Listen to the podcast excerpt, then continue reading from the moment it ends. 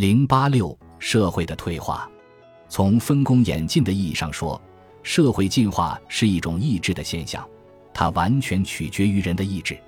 我们不考虑是否有正当理由把分工的每一次进步，从而把社会关系的每一次强化，都看作是上升到更高级的阶段。我们必须要问的是，这种发展是不是一种必然现象？历史的内容就是社会不断向前发展吗？社会有可能静止不动或倒退吗？我们必须鲜艳地抵制任何这样的假设。大自然的意图或隐蔽的计划为历史的演进提供了某种目标。康德就是这样想象的，黑格尔和马克思也有此想法。但是我们不禁要问：是否可以找到一条原理，证明连续不断的社会发展是不可避免的？引起我们关注的第一条原理是自然选择原理。较发达的社会与不太发达的社会相比，拥有更多的物质财富，所以他们更有可能使其成员免遭不幸和贫困。他们也有更好的装备保护自己不受敌人侵害。千万不要受到这种观察的误导：较为富有和文明的民族，常常在战争中被较不富有和文明的民族击溃。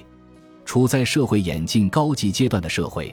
总是至少有能力抵抗较不发达民族的优势，只有正在衰败的民族、正在从内部解体的文明，才会被正在崛起的民族击败。如果组织的较好的社会向较不发达民族的进攻认输，胜利者最终也会在文化上甘拜下风，接受被征服民族的经济和社会秩序，甚至接受其语言和信仰。组织良好的社会的优势。不仅在于它的物质福利，还在于从数量上说，它的成员更多；从性质上说，它的内部结构更牢固。这正是向更高级社会发展的关键所在。社会范围更大，更多的人被纳入分工，人人更强烈的依赖于分工。较发达社会与较不发达社会的不同之处，就在于它的成员组成了一个更紧密的联合体，这排除了用暴力解决内部冲突的可能。并且对外形成了对抗敌人的严密防线，在较不发达社会里，社会纽带依然不牢固，每个成员之间存在着出于战争需要的联盟，而不是以共同劳动和经济合作为基础的真正团结。与高度发达的社会相比，这种社会发生分歧更容易，也更迅速，因为军事联盟对其成员没有牢固而持久的控制力。从其本质上说，它仅仅是出于对短暂优势的期望而维持在一起的临时结合。一旦击败了敌人，开始争夺战利品，这种联盟就会土崩瓦解。在对抗较不发达社会时，较发达社会总会发现，他们的最大优势在于敌方的不团结。处于低级组织状态的民族只是暂时合作以图军事大业，内部不团结总是会很快使其目标分散。蒙古人在十三世纪对中欧文明的袭击，或土耳其人为渗入西方做出的努力，便是例证。用斯宾塞的话说，工业型社会对军事型社会的优势，很大程度上在于这样一个事实：仅仅为军事目的而形成的联合，总是因为内部不团结而分崩离析。但是，还有另外一种条件推动着社会的发展。社会范围的扩大符合全体社会成员的利益，这早就得到了证明。对一个高度发达的社会有机体来说，其范围之外的民族是否继续在低级社会演进水平上保持一种自给自足式的存在，绝不是一件无所谓的事情。对较发达的有机体来说，即使较不发达的有机体继续保持低级水平，在政治和军事上是无害的。即使占领其自然生产条件可能欠佳的领土没有什么直接好处，将较不发达的有机体纳入其经济和社会共同体也符合他的利益。我们已经看到，在一个实行分工的社会里，扩大劳动者的范围永远是一种优势。因此，一个效率较高的民族也可以通过同一个效率较低的民族合作而得益。正是这一点。经常驱使社会高度发达的民族通过吞并那些迄今难以接近的领土来扩大其经济活动的范围。位于非洲和亚洲的近东和远东落后地区的开放，为一个世界性的经济共同体的建立开辟了道路。所以在世界大战爆发前不久，我们就看到一个全球社会的梦想正在实现。战争只是暂时打断了，还是彻底摧毁了这一发展进程？可不可以设想这一发展进程可以停止，社会甚至可以倒退？除非同另一个问题及民族的消亡问题联系起来，否则这一问题无法获得解答。人们习惯于谈论正在衰老和消亡的民族，年轻的和古老的共同体。和所有的比较一样，这种比较是不全面的。而且我们一再得到忠告，在讨论这种问题时要抛弃比喻性的用语。这里所呈现出来的问题的核心是什么？显然，我们切不可把它同另一个同样有难度的问题，即民族素质的变化问题混为一谈。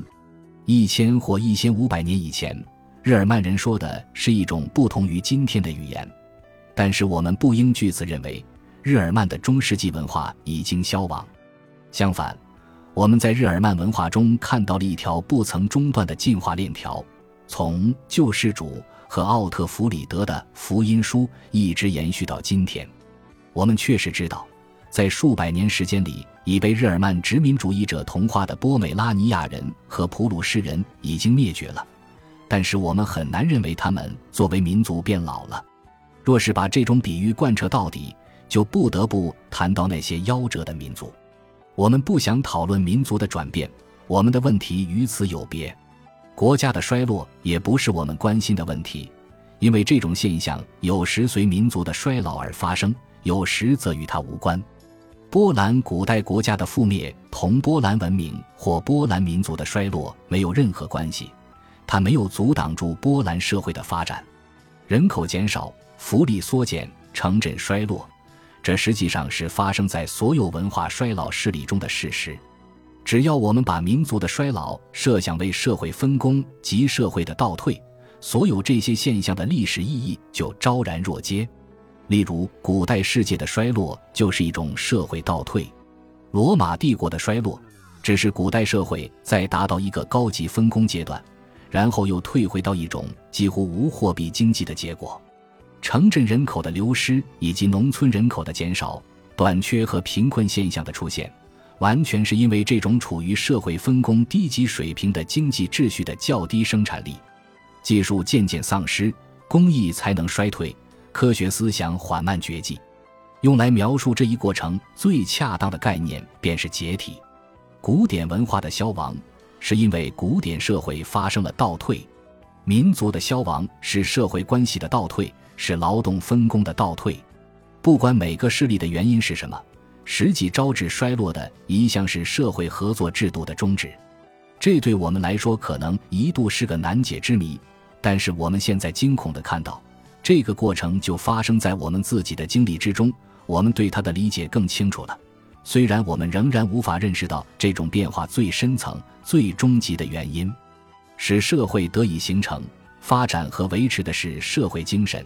及社会合作的精神，一旦失去了这种精神，社会便会再次四分五裂。民族的消亡是社会的倒退，即从劳动分工向自给自足的倒退。社会有机体分解为它由已开始的细胞，人依然存在，但社会消亡了。